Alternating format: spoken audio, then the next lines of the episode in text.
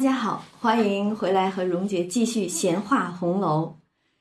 那上一回我们已经讲过了这个贾元春归省庆元宵，走过了本书当中的一个非常重要的情节——元妃省亲的这一幕。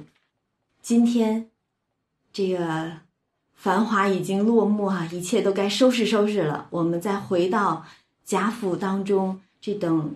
呃，看似日常琐碎的生活当中来，省亲过去了，这个荣耀已极的这么一个时刻过去了，但是日子还得接着过。可这日子怎么过呢？咱们今天来聊第十九回：情切切，良宵花解语；意绵绵，近日玉生香。那刚才说了，这个元妃省亲。那回去之后，自然是一番谢恩见驾，对吧？然后回禀这个归省的事情，龙颜大悦。其实回去当然也要谢了，这就仿佛是，呃，谢主隆恩，谢主，呃，皇上开恩，允许囚犯放风，允许家人探监啊。那皇上自然有赏啊，看你们这么乖巧。自然是有赏的，龙颜甚悦，又发内堂彩缎、金银等物，这就不提了哈。然后且说这个宁荣二府之中，连日来的，之前是为了省亲的事情，又是呃大开工程，营造一个省亲别墅，贵妃赐名大观园，天上人间朱景备，方元因赐大观名，就是大观园的名字就由此而来了，对吧？那各种的一应的准备的这个事物都不在小，全都是事事色色都需要准备齐全才可以的，因为你要符合皇家的礼仪遗嘱。但是现在省亲的事儿了了，贵妃已经省过亲回了宫了，但是一应的收拾你总得要做吧？就好像咱们家里头来了一个客人。客人来之前，你得好好准备；客人之后，还得有一番收拾打扫呢。所以，收拾打扫这类的活计，自然是少不得凤姐儿要忙一忙的。所以，整个园子里边，或者整个贾宅当中，第一忙凤姐儿。别人可能都还能偷个懒儿啊，什么躲个安静的，独她是不能推脱的，管家奶奶呀嘛，所以她不能推脱。而且他本性是要强，不肯落人褒贬的，只能挣扎着与无事的人一般，有活儿就赶紧去干了。实际上也是为后文。其实之前咱们就说过了，他是非常扎尖要强的一个人，生怕别人不知道他的本事。当然，他也确实是有本事，但是很多的事情就事事亲为，经常忙到很晚，一跟王夫人那儿说什么事儿。啊，或者回到房间的时候，都已经三更半夜的了。那后文讲他生病，病源就在此，其实就落下来了。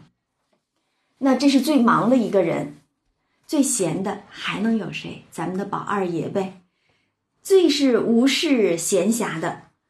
然后这一天呢，因为现在其实还在年下里头，虽然已经过了元宵了，但其实还是在年下里头。只不过之前因为省亲的事情，连个年都不好好过了，大家只为了忙省亲仪式了。现在省亲事毕，所以大家又开始，呃，该过年的时候串亲戚啊，各处拜访的，呃，庆祝的，摆这个小戏儿的，又都开始了。然后这一天呢，说袭人母亲来了，回过贾母要接袭人回去吃年茶，晚上才能回来。因为袭人是宝玉的大丫头，而且她现在其实名分，呃，还都挂在贾母那边，只不过是给了宝玉让他使唤罢了。所以回了贾母，接了袭人出去。那没有袭人在旁边，宝玉只能和这些丫头们玩儿一会儿呢，正觉得没兴致呢，就有人来回说：“宁国府那边贾珍那是一帮纨绔子弟，对吧？最会玩乐的。”贾珍派人来请，说过去有戏看，有花烛啊、灯啊什么的，可以放花烛。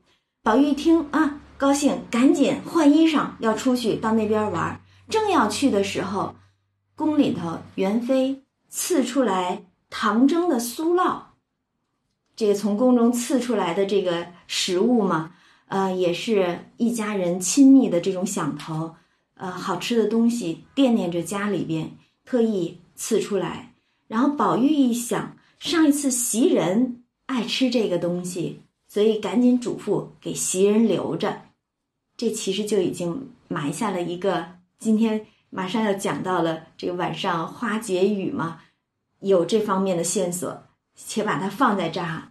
他把元妃赐的酥酪留给袭人，然后自己回了贾母去看戏。结果这边摆的是什么戏呢？丁郎认父，黄伯央大摆阴魂阵，孙行者大闹天宫，姜子牙斩将封神。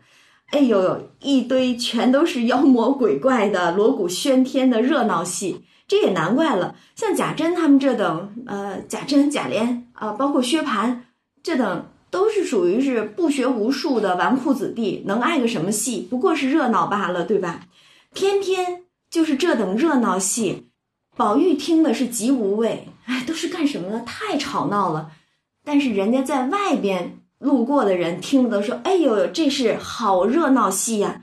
别人家断不能有的。看，这是王公贵族之家，所以也只有这等人家才能听得了这等热闹戏。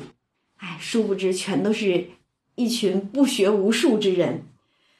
但是宝玉就受不了，他一看热闹到如此不堪的田地，可想而知那个景色了哈。”所以只略坐了一会儿，就走开了，实在看不下去。宝玉毕竟和他们还是不一样，尽管他也难免会沾染纨绔习气，但他确实和旁人不同。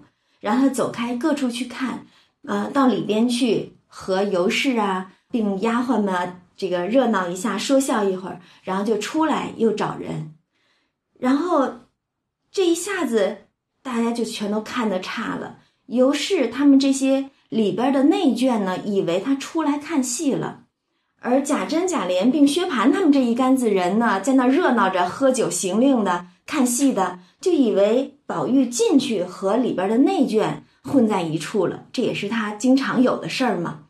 结果里边的以为他出来了，外边的以为他进去了，就把宝玉一个人他自己悄摸摸的就出了二门了。结果他那些小厮们也是惯会偷懒的，往常呢可能碰到这样的情形，不到晚上是散不了的。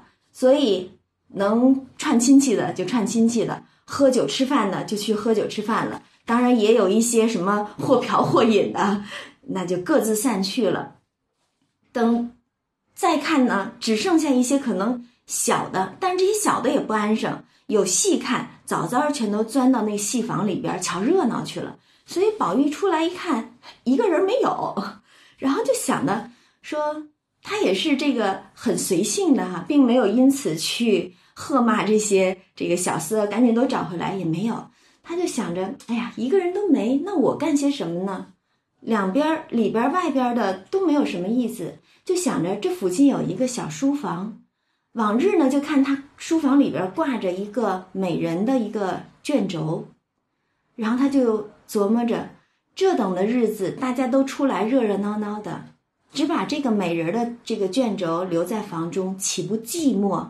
我进去陪陪这个美人吧。也偏宝玉就是有这样的想头，谁还会有这等的奇思妙想的？一个画上的美人也会寂寞不成？那宝玉就说：“我去陪陪这个美人儿。”结果他就往这个小书房来，刚到门口，听到房内有呻吟之声。宝玉就吓了一跳，想着美人活了不成？哎呀，这种想头也只是宝玉才能有吧，全都是这种小孩的小儿心意了哈。然后就炸着胆子把那个窗纸儿舔破了，往里一看，哎呦不得了啊！那种美人儿是没有活过来的，却是明烟儿。就是他的那个小厮，在学堂里抱着他打架的那个小厮，最会这个唯恐天下不乱的那一个。明烟儿按着一个女孩子，也在干那警幻所训之事。何事啊？无非就是些云雨之事啊。然后宝玉禁不住就大叫：“了不得了！一脚踹了门就进去，也就是宝玉能干得出这种事儿来，把那两个吓得一下子唬开，抖衣而颤。这要搁着其他人，这是打出去、撵出去，甚至是该打、该杀、该骂的事情，都是可能的吧？你只去想一想，如果是贾政碰到了，会是怎样情形？我估计明烟活不得。如果是王夫人撞着了，我估计这个女孩活不得啊。偏偏是宝玉撞着了，但是那两个不知道啊，吓得抖衣而颤。明烟一看是宝玉。忙跪求不迭，宝玉怎么说？青天白日，这是怎么说？甄大爷知道你是死是活？为什么单提甄大爷？这是在宁府，宁府甄大爷是当家的，对吗？他是袭了爵的。你现在在这儿捉着他的宁府当中的一个小丫头去干这事儿，甄大爷知道你是死是活，对吧？再一看那个丫头，虽不标致。倒还白净，些微亦有些动人之处。年轻的女孩子，豆蔻年华的，青春无敌呀，总是会有一些这个动人之处的。此时羞得脸红耳赤，低头无言。宝玉跺脚道：“还不快跑！”真真是宝玉才做得出这等的事情，还不快跑！一语提醒了那个丫头，飞也似的去了，赶紧跑了。嗯。宝玉就赶着出去，叫你别怕，我是不告诉人的。哎呦呦，偏他就是说得出这等话来，这也真是把个宝玉给写活了。他的那些想法做法，完全是跟别人不同的。你要看着其他人，哪还会说出这等话？哪会有这样的这种形式的这个风格，是吧？然后明烟急呀，拦着在后边，祖宗。这分明就是告诉人了，你还说我不告诉人？你这么一喊，喊得尽人皆知了，对吧？祖宗分明告诉人了。宝玉回头就问他：“那丫头几岁了？”明烟说：“大也不过十六七吧。”宝玉就说：“你连她岁数都不问，别的自然是越发的不知道了。可见他是白认得你了，可怜可怜。”你听听宝玉的这个话，这个话咱们现在听着。当然是因为我们熟读了这个《红楼梦》，知道宝玉为人如何了，知道他对一众的女儿是如何的怜惜疼爱，也知道他对女儿家不管他们的身份地位如何，他出自本性、发自内心的尊重，所以他在这儿叹可怜可怜，他白认得你了，你同他做出此等事情来，竟连他几岁都不知道。所以宝玉在这儿叹这个女孩子，可怜可怜，然后又问叫什么名字，明烟就笑说：“哎呀，真真新鲜奇闻，竟写不出来。说他母亲生养他的时候做了一个梦，又是一个梦，梦见一匹锦，锦上是五色富贵不断头的万字花样，万字不到头嘛，所以它的名字就叫。”万儿，宝玉听了也笑，真是新奇。想必他将来有些造化。说着就沉思，你也不知道他到底在沉思一些什么，但只是知道说，这个宝玉凡他所思，凡他所想，总是有那个不为世人所知、不为世人所解的事。在庚辰本的这个批语当中，就有过这么一句说，呃，不单说宝玉啊，连着黛玉一起说，他们两个人真真是一对儿。怎么说呢？说他们这种胡论不解之中，就经常会有一些令其他人糊涂不解的这种说法、想法、做法。其囫囵不解之中，实可解，就是他们的这些想法、做法。令人不解，但是你要是细想起来，于这种人之情处去看的时候，又仿佛能够了解一二，而可解之中又说不出理路来，你就说不出什么道理，不明白为什么这样，实在是人同此心，心同此理。其实人的心中都有这等情之所至之处的，只不过大多数的人都把这等情压抑住，只盼着能够出人头地，仕途经济了，所以就把这种真情全都压抑了。而碰到像宝玉、黛玉这种真情流露之人，反倒觉得他们是囫囵不可解的、糊涂啊，不可为世人所了解的，啊，所以你就看宝玉的这个想法做法，总是让人出人意表，和世人不同。然后明烟这边呢，因为你总是被主子抓了个现行，对吧？然后千方百计的就想把宝玉的这个响头给他岔开。一看宝玉在那儿沉思，赶紧就说：“二爷怎么不看戏呀？”然后宝玉就说：“哎，怪烦的，这半日都是妖魔鬼怪的，说出来就逛逛，然后就碰到你们了。这会子又干什么呢？”银儿就赶紧往外查，说：“那这会子没人知道，我悄悄的引二爷往城外逛去，讨好宝玉呢。”啊，你做了此等的错事啊，要搁着别的主子抓着了，那绝对是件大事儿了，对吧？那这会儿只好讨好贿赂宝玉，哎，我带着你出去，咱们逛逛去吧。要搁着往常，像宝玉他们这等尊贵身份的小公子，没有多少人跟着，是断不肯放出去的。万一出点什么事儿，对吧？不好交代啊。但是明烟儿这会儿自己临着事儿了，摊上事儿了，所以。千方百计的要哄宝玉，然后还说呢，咱们出去逛，然后再回来，他们就不知道。宝玉就说：“嗯，不好，要是碰着花子拐了去，他还知道有花子这回事儿哈。”然后就说：“要是家里知道了，闹大了也不好，不如就近熟一点的地儿去。”然后明儿说：“熟的地儿，那还有谁家呀？也不知道能往哪去嘛。”宝玉其实心里早有主意，说：“依我讲，咱们进去你花大姐姐家里头，他要去看袭人。袭人早晨刚被家里边接了出去，他这儿就要跟着跑出去看，瞧瞧他在家里干什么呢？啊，也是闲极无聊了，戏也不好看，家里也没什么人能陪他说话，然后出来，明烟当然是叫好了，好呀好呀，赶着就说那。”他们要是知道了，说我引着二爷胡走，打死我怎么办？然后宝玉当然说有我呢。你看明烟多贼呀，还得让宝玉得保住了他。嗯，两个人就牵了马，从后门就走了。幸好这个袭人家里头呢，其实不远，都住的还是蛮近的。呃，明烟就先进去叫袭人的哥哥花自芳，这个名字绝对是信手拈来啊。姓花叫自芳啊，然后那个时候呢，袭人肯定已经到家了。袭人的母亲呢，还接了其他的几个外甥女儿啊、侄女儿到家来一起吃年茶嘛。然后外头有人喊花大哥，花自芳去看，吓一跳，这是怎么着？因为通常来说，这种贵贱有别呀，主仆有分的，一下主子。所谓的贵族踏贱地啊，怎么一下跑到这个仆人奴才的这个家里边来？所以把花自芳倒吓了一跳，说：“哎，怎么他来了？”赶忙把宝玉抱下来，接到院里头，又冲着院里喊：“宝二爷来了！”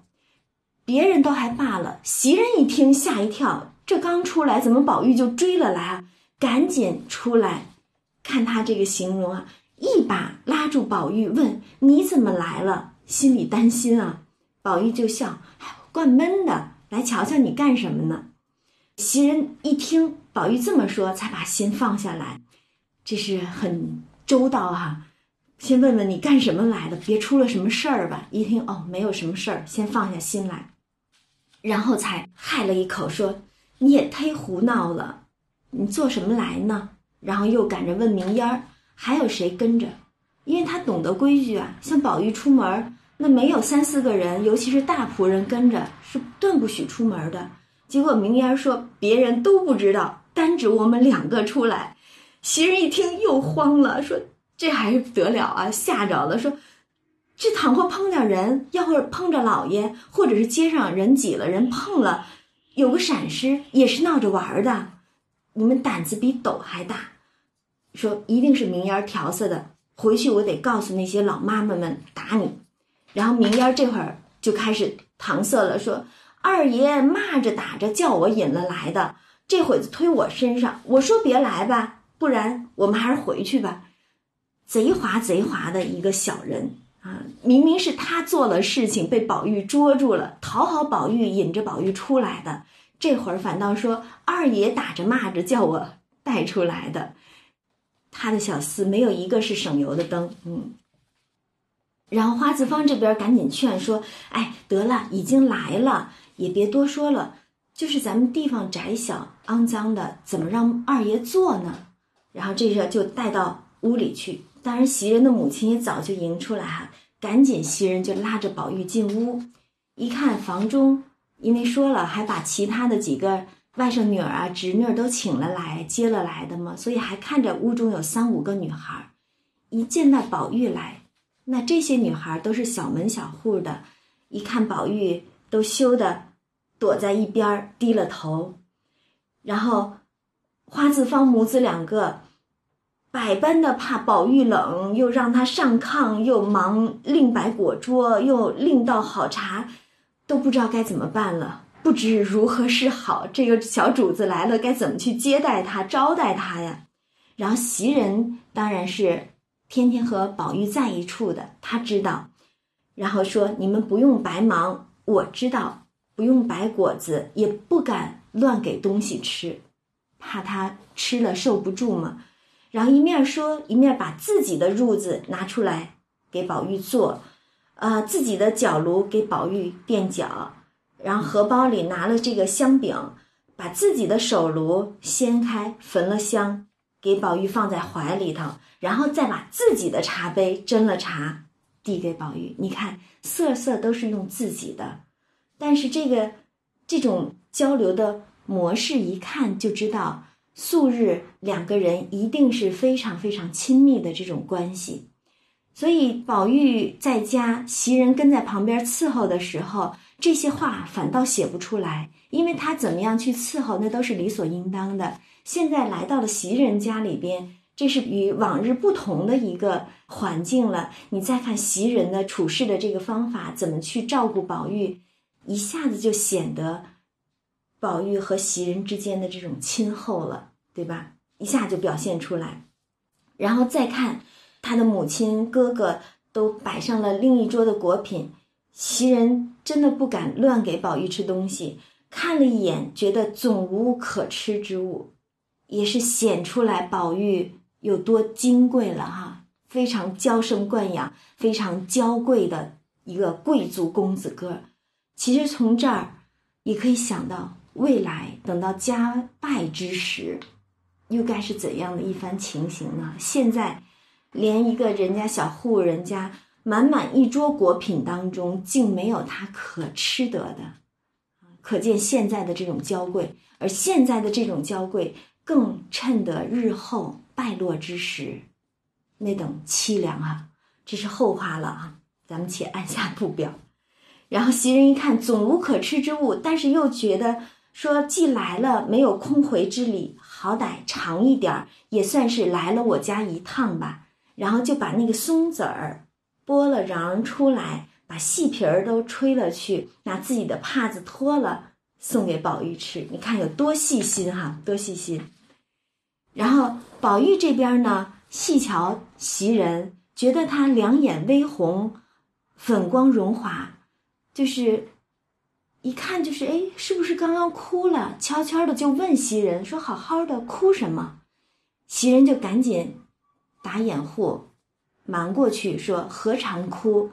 才迷了眼，揉的，其实就是为他晚上回来之后的这个情节打了伏笔了。”然后袭人呢就遮掩过去，又看宝玉穿的这种大红金蟒的狐叶箭袖。外罩着石青貂裘的排穗的褂子，然后就说：“哎，这是出门才穿的衣服。”然后就问说：“你是特意为了往这儿来换了衣服？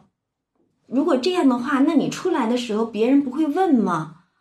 然后宝玉就说：“原是要去那个到了宁府，就是甄大哥哥那儿去看戏的嘛，所以才换了衣服。”然后袭人哎呀，又放下心来，因为想着别是你们俩一定是悄悄的。呃，特意往我这儿来换了衣服，那别人可不就都知道了，对吧？一听哦，原来是出来看戏的，就有掩护了嘛，这更放心了。然后就说：“你赶紧坐一坐就回去吧，这儿不是你来的地儿。”然后宝玉就又笑跟他说：“你赶紧家去吧。”他说的这个家可不是袭人自己家，而是说他那儿回贾府去啊。说你赶紧家去吧。我还替你收着好东西呢，是指的那个酥酪，元妃赐下来的酥酪吗？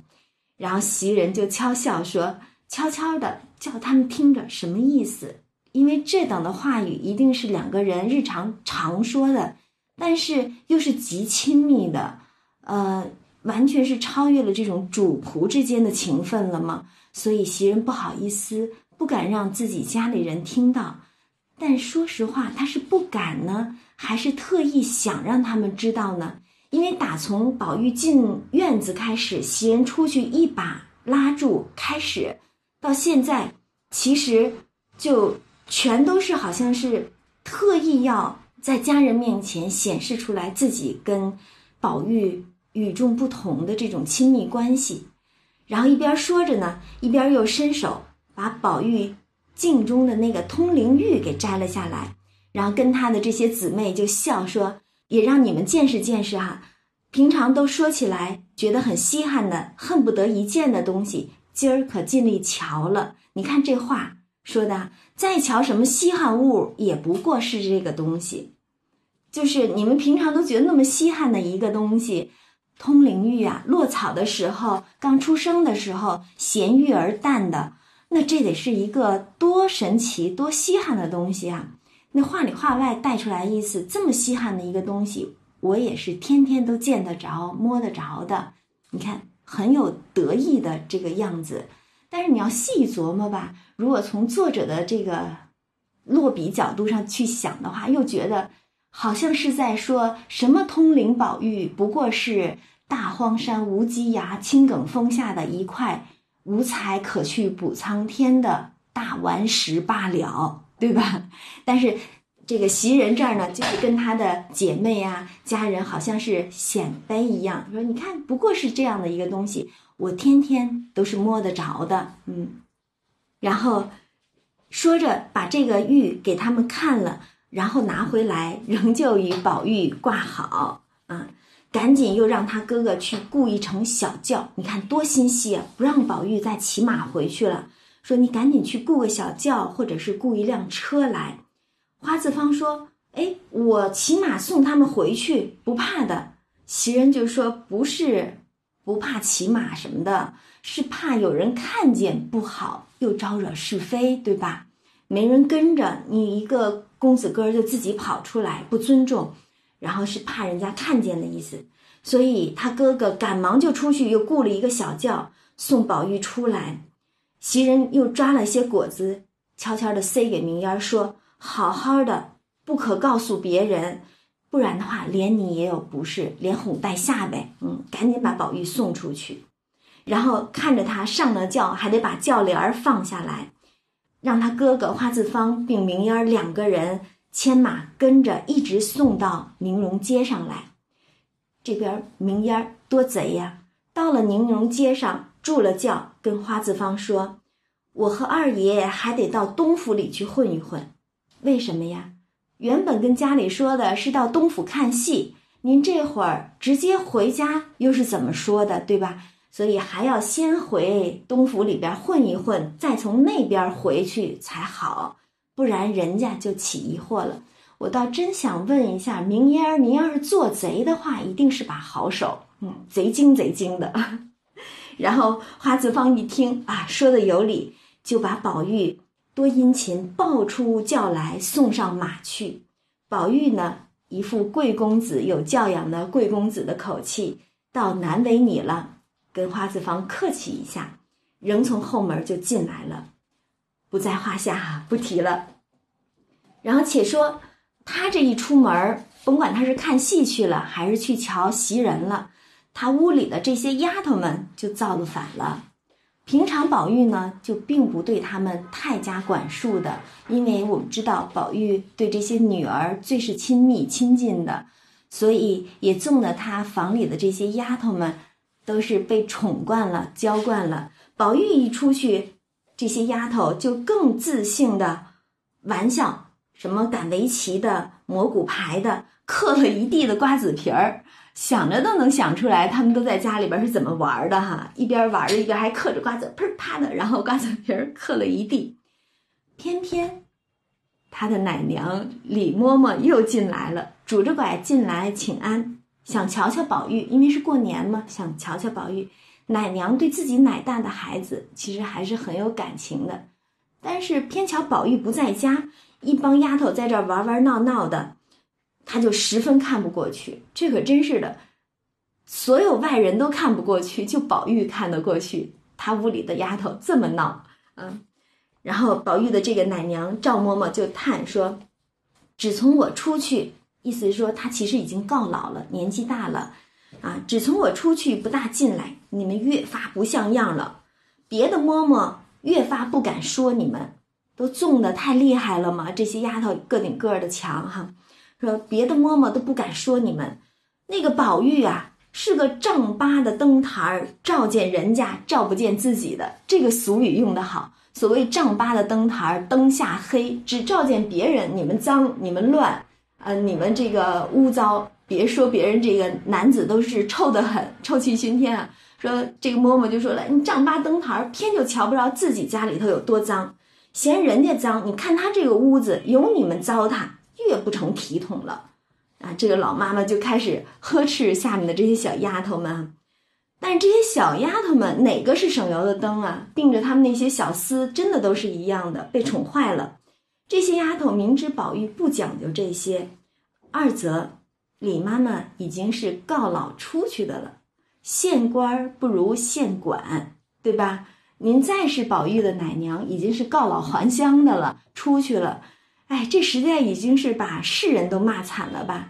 因为像这种县官不如县管的事儿，更多的其实见于官场之中。可是偏偏用一众小丫头的这个玩闹，然后挤兑这个老妈妈，也带出这么一句话来说：丫头们知道您老是已经告老出去的，不管事儿的啦，所以根本不搭理他。然后那个老妈妈还只管问。啊，宝玉一天吃多少饭啊？什么时候睡？然后这些丫头呢，一边有的还可能还胡乱应的，有的就直接说：“好讨厌的老儿！”你看他们那些形状啊，那些语气，嗯，甚至那种做派跃然纸上。我们仿佛能看见这些小丫头怎么去挤兑，不待见这个老妈妈。然后这个老妈妈呢，还偏要问：“哎，这儿有碗酥酪，怎么不送与我吃？我就吃了吧。”说着，拿来就要吃，留给袭人的那碗酥酪啊。然后有一个丫头赶紧说：“快别动，那是留给袭人的，回来又惹气。您老人家得自己认哈，别带来我们受气。”这话其实是牵着之前的事儿了，大家还记得吗？类似的情节曾经发生过。之前宝玉惩罪绛云轩那一回的时候。就为了跟这个李妈妈置气，为什么呀？他留着从宁府当中送过来的豆腐皮儿包子给晴雯的，被李妈妈吃了。早晨沏的一道风露茶，说得赶着这个三四次才出色的，被李妈妈喝了。所以这同样的情节又要发生了。所以这小丫头也都是贼精的，说要是真有什么事儿，您老自己承认，别带累我们受气。李妈妈一听。又气又愧，生气啊！一个小丫头这么挤兑我，又愧，是因为之前闹的那出戏，闹得大家都没脸，对吧？而且里边其实还扶了一个人。可是这个也是因为整部《红楼梦》成了一部残稿，这实际上是一个未了的一段公案，就是当时为了那盏茶的事儿，捧茶的丫头叫倩雪的，不知道大家还记得不？就因为这碗茶，倩雪实际上是被撵了出去，但是我们在书中并没有见到这一个情节，马上我们会读到。一会儿我们听这句话哈，然后这老妈妈是又气又愧，说：“我不信他这样坏了，就指宝玉啊，我不信他这么坏。别说我吃了一碗牛奶，就就是比这再值钱的，我是他的奶娘吗？也是应该的。难道带袭人比带我还重？他也不想想怎么长大的，我的血变成奶吃的，长了这么大。如今我吃他一碗牛奶，他就生气了。我偏吃了，看怎么着？你们看着袭人不知怎样，那是我手里调理出来的毛丫头，什么阿物？这实在是在骂袭人呢。阿物实际上是一个骂人的话啊。然后一面说着，一面赌气，就将那酥酪都给吃光了。这个其实也是可以看出来啊，一个老奴的这个老妈妈的这么一个样子，赌气争功的这个样子啊。但实际上，我们如果细琢磨一下，其实里边很多东西都是一个扭曲的环境当中的扭曲的人性的这种。其实老妈妈要的是有什么？她要的就是一种这种亲情的交流。我奶大的孩子，她想要的也是一种尊重，就是我毕竟是有所付出，我希望得到相应的这种尊重。但是你得不到尊重的时候，你又不敢把这个主子家里头怎么样？那也只能是拿同为仆人的这些小丫头们出气儿了，所以他也只能是骂袭人，看袭人比看我还重啊！什么毛丫头，不过是我调理出来的，什么阿武就是这样来骂袭人，只能是这样来出出气嘛。然后另一个丫头会说话的一个就说：“哎，他们不会说，怨不得您老人家生气。”啊，宝玉还得时常孝敬您老人家，岂有为这个不自在的？你看多会说话，这是一个惯常哄人的丫头，肯定是。然后那个李妈妈当然也不吃他这一套，软硬都不吃的啊。说你们也不必装狐媚来哄我，打量上次为了茶撵倩雪的事儿，我不知道呢。哎，就是这一句话。但实际我们去看他之前的书里头，倩雪捧了茶来。宝玉一问，没有风露茶，随手就把一个茶盅子打得粉碎，泼了倩雪一裙子的茶。然后贾母那边被惊动了，袭人打的圆场，说我不小心打碎了一个茶盅。但是老太太其实是威严很重的，她是家中的老封君、老祖宗，把他惊动了的事儿绝对不会善了的，所以应该是有后话。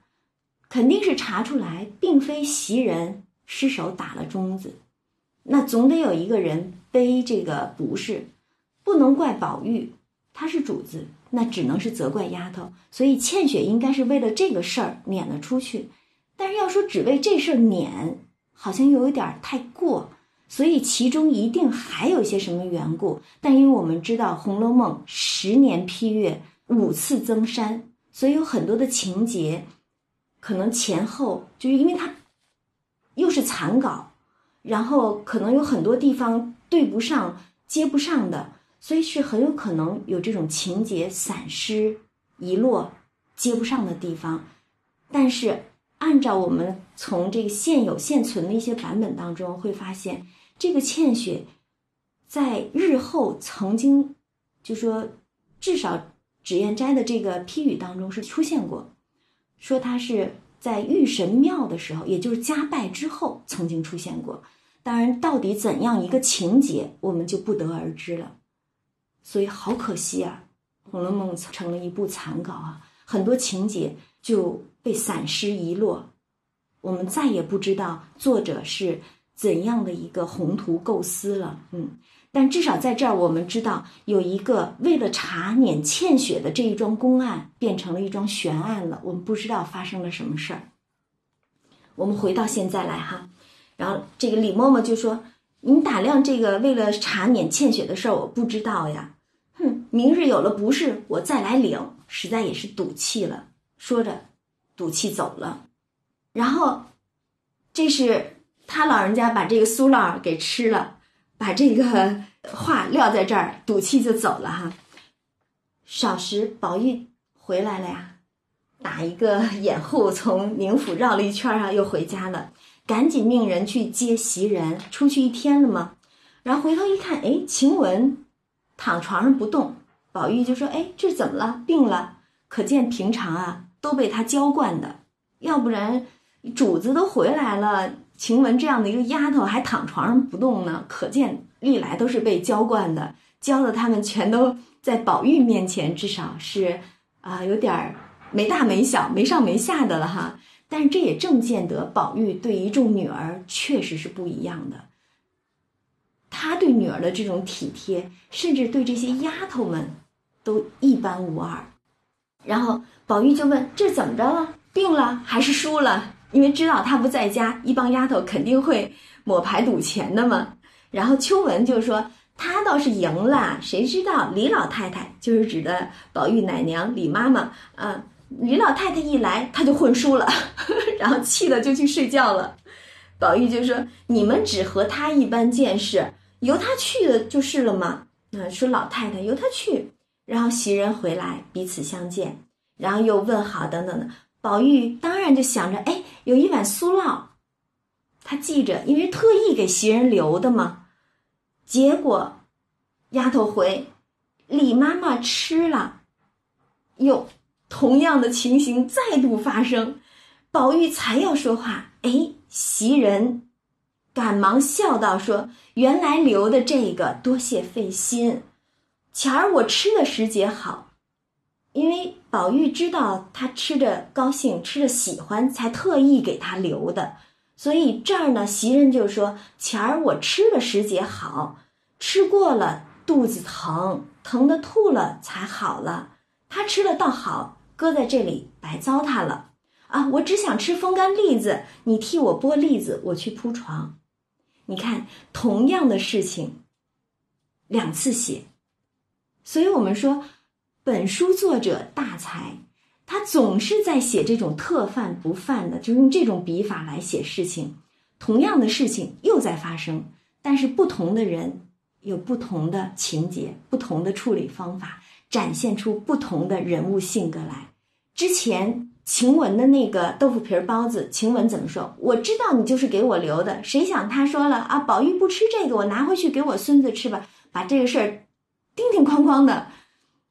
一股脑儿的就都给宝玉说了，那宝玉当然又趁着有醉，喝了酒有点小醉，就不高兴了嘛，惹得宝玉生气了，就砸了茶盅子了。所以你看晴雯的这个性格风流灵巧，然后又口齿伶俐，而且非常的率直坦诚，也不太在乎这些后果，不太计较后果的，所以有什么说什么。宝玉一问，他叮叮咣咣就把这个事儿说了，嗯，所以才惹出来后面的事儿。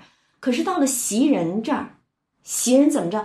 赶紧拿话就给岔开了，非常的圆滑。他并没有直接说哦，不用不用什么，没有，我不爱吃，我吃了肚子疼，非常圆滑。我要吃那风干栗子，转移注意力，这跟哄小孩一样一样，孩子要闹了，转移注意力。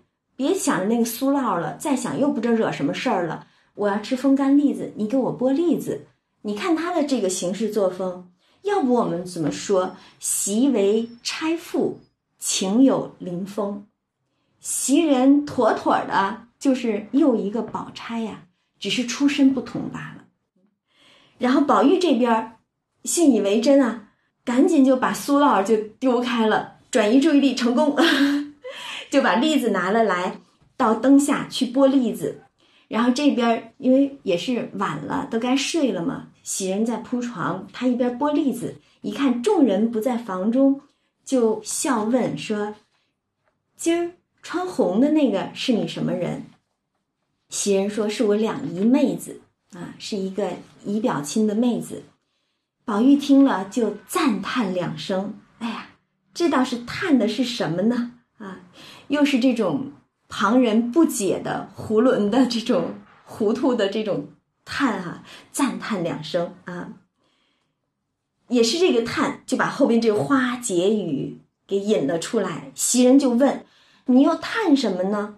我知道你心里的缘故，想是你说他哪里配红啊？这实在是在激这个宝玉了哈。觉得你觉得他不配穿红色的吧？因为宝玉说那个穿红的是什么人啊？然后宝玉就笑。可是他那样的不配穿红，谁还敢穿呢？真真就是宝玉的口气啊！我今见他实在好得很，怎么也得他在咱们家里就好了。可见宝玉对女儿啊这种喜爱之情，见到这种喜欢的姑娘，恨不得就都是在自己身边，日日看着，日日守着。但是，我们从他的话当中，我们细细去品，别人这么说，我们可能只见得一个淫字，也就是世俗所谓的那种淫荡之淫了。但是偏宝玉这么说的时候，我们也见一个淫字，可恰恰就是警幻所说的意淫之淫了。他没有那种情色、色情的这种概念，竟全都是一片赤子之心，真诚的对女孩子们的喜爱之情。所以这是和世人不一样的，也是他为世人所不容之处。接着往下看，袭人就冷笑，一听这话啊。也要放到咱家里来，袭人就冷笑：“我一个人是奴才命就罢了，难道连我的亲戚也都是奴才命不成？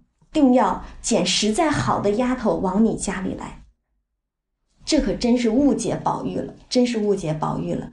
但是这话，这话咱们细品起来，这个“奴才”二字从袭人口中说出来，实在也是一种作者的这真是好比例啊。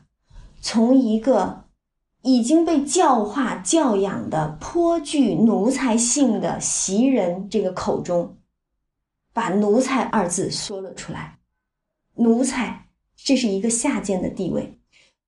袭人这么说：“我一个人奴才命，难道我全家还都是奴才命？”可见他对自己成为奴才，自己的奴才命是愤懑不平的，是不满的，是充满愤怒的。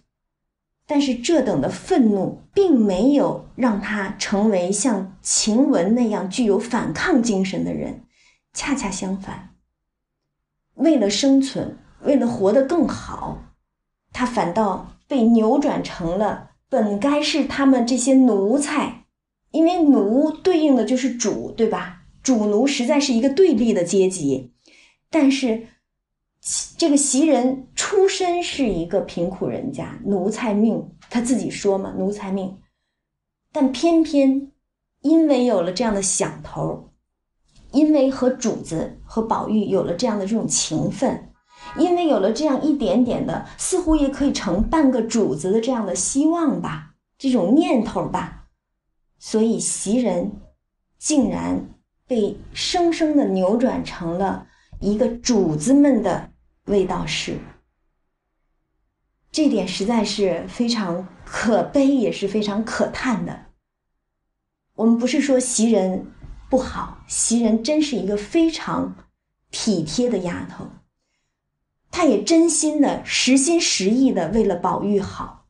但是我们看她的说话形式，所有的只是为了去维护这种封建礼教的所有的这些标准。本来这种标准，由于这种标准的设定，导致你家贫，导致你被卖为奴才。但是，只是因为一点点的这种想法，一点点的可能性，也许你也可以成半个主子，未来也许做个姨娘，因为他跟宝玉的这样的关系。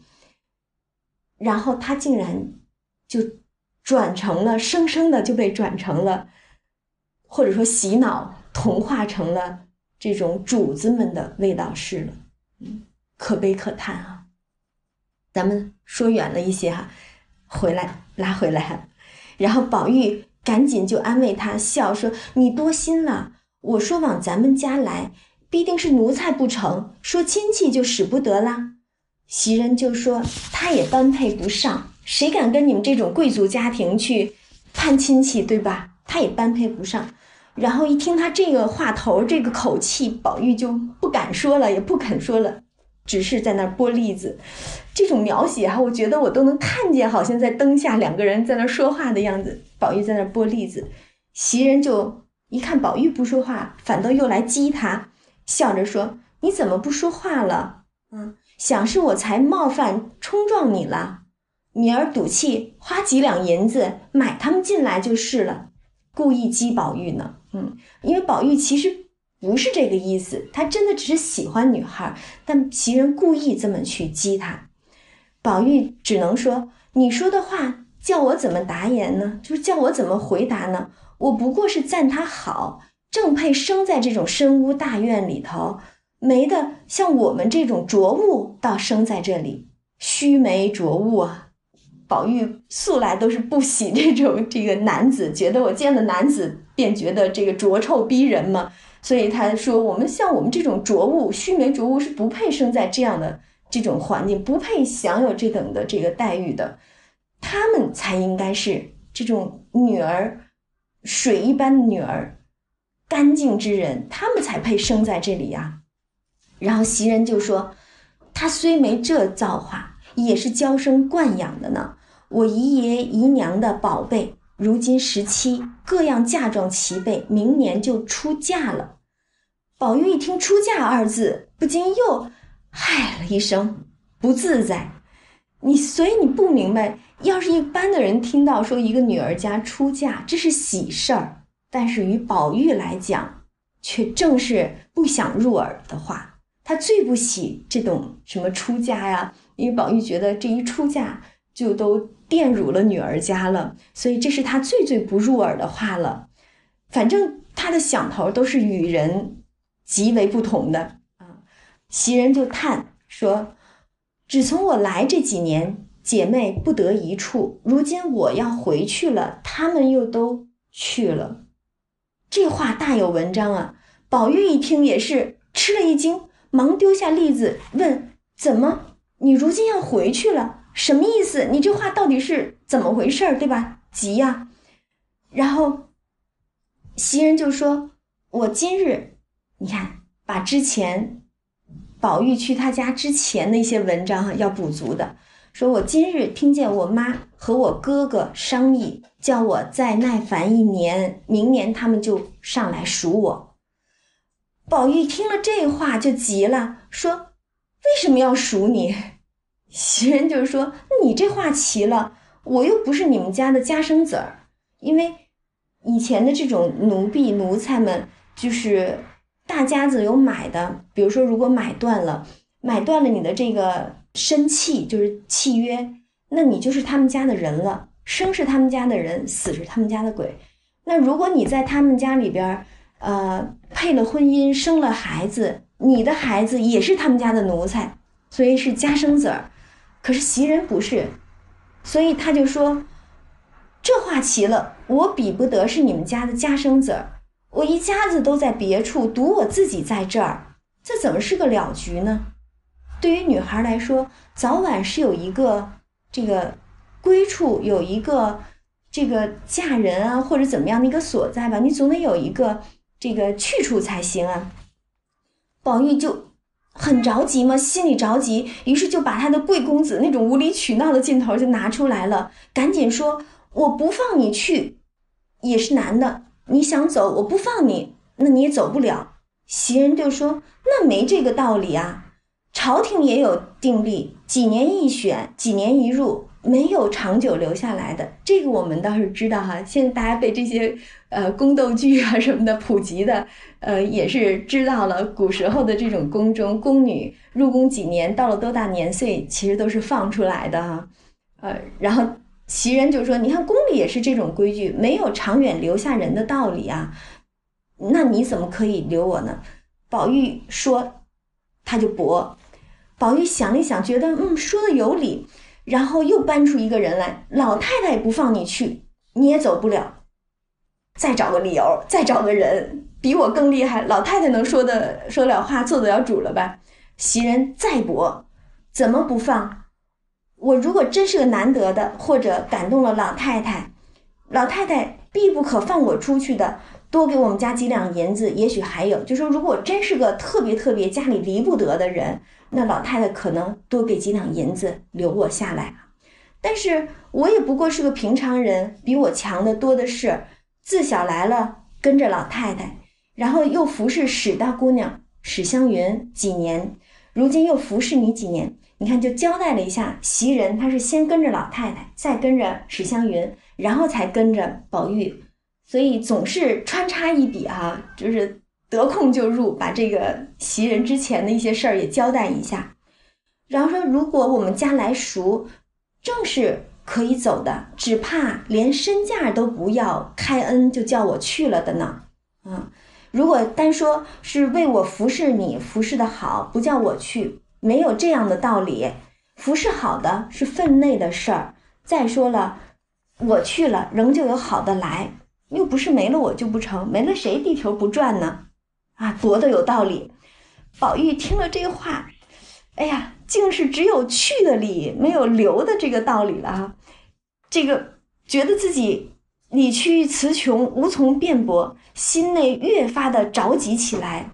于是说：“我一心只要留下你，不怕老太太不和你母亲说，然后多给你母亲些银子，他也就不好意思接你回去了啊！你看没了法子，急了就开始使霸道手段了。”就是我就强买强卖了，我给你母亲多一些银子，他也就不好意思接你了。嗯，用了这样的这个霸道手段出来，袭人当然接着驳。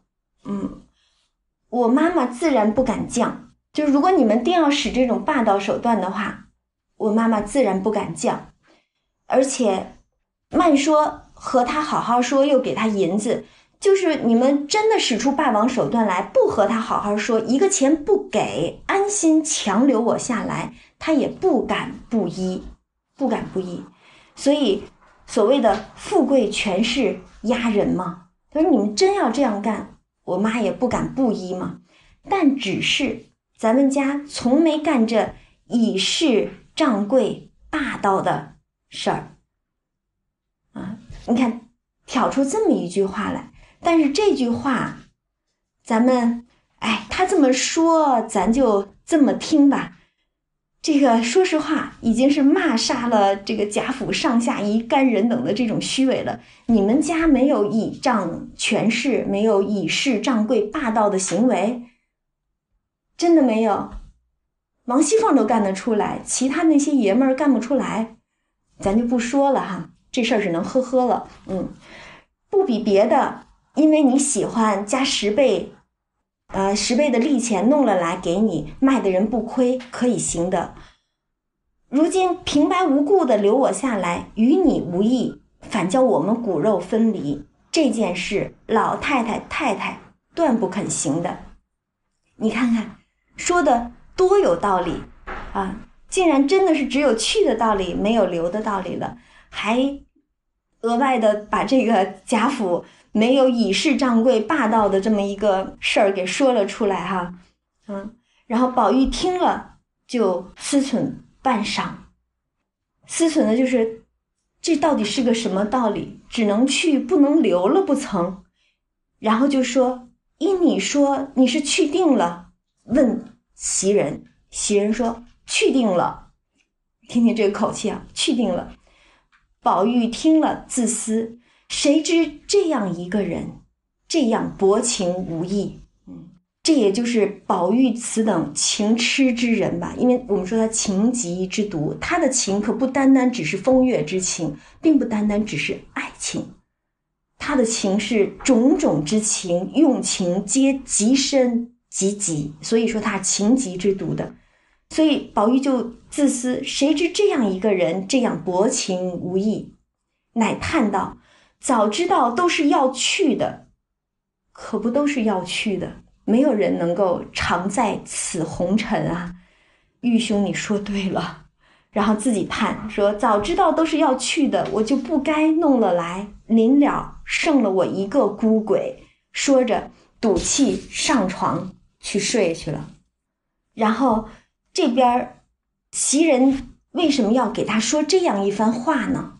其实是。有前因埋下的，但是今天时间所限，到底袭人为什么要跟他说这一番去不去的这个话语呢？我们明天接着再聊，今天就先到这里。欲知后事如何，且听下回分解。